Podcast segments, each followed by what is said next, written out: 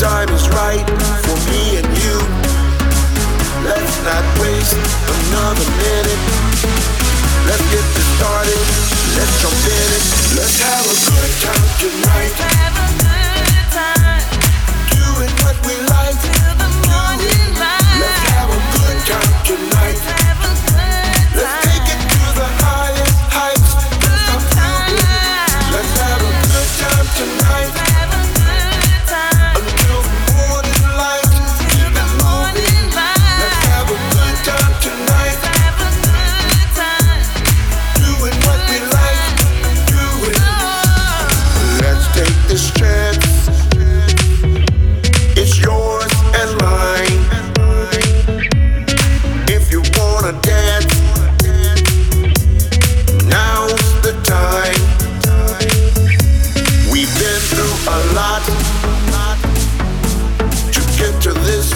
This point.